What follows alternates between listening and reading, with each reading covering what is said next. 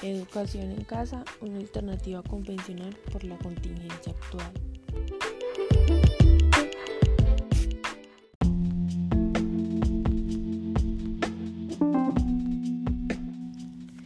Mientras el mundo lucha contra la pandemia del COVID-19, estudiantes en América Latina, España y el resto del mundo están quedándose en casa después de que sus escuelas, institutos y universidades cerraran sus puertas temporalmente.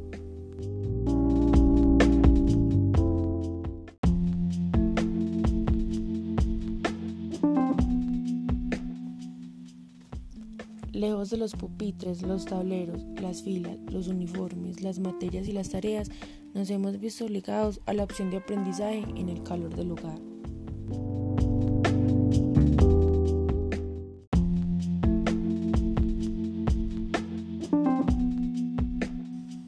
En este periodo de transición, muchos padres pasaron a ser maestros auxiliares de sus hijos, extensos trabajos, videoconferencias que requieren de acompañamiento escolar diario.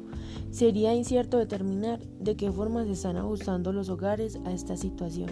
Lo que es seguro es que no todos tienen las mismas posibilidades.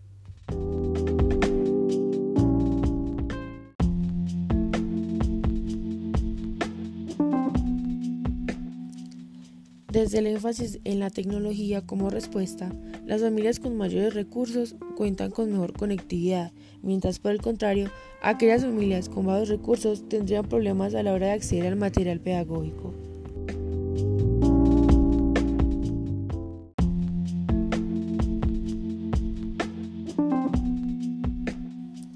Pero no está de más clarificar que en el contexto de alta desigualdad que existe en la región, tener el tiempo y la motivación para asumir responsabilidades de educación es un lujo que no todos pueden darse, puesto que la coordinación familiar está hiperalterada, porque lleva muchas horas y se debe mantener al mismo tiempo las actividades laborales.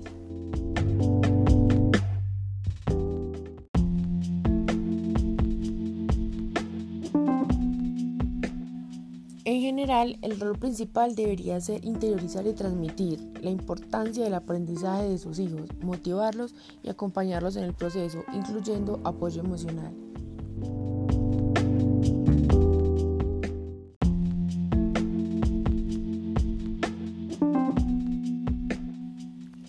Ante la realidad que enfrentan millones de familias de estar en casa y tratar de continuar la educación de sus hijos, reconocer que es normal que niños y adolescentes tengan problemas para adaptarse a aprender desde el hogar, ayudar a tener expectativas reales de su desempeño.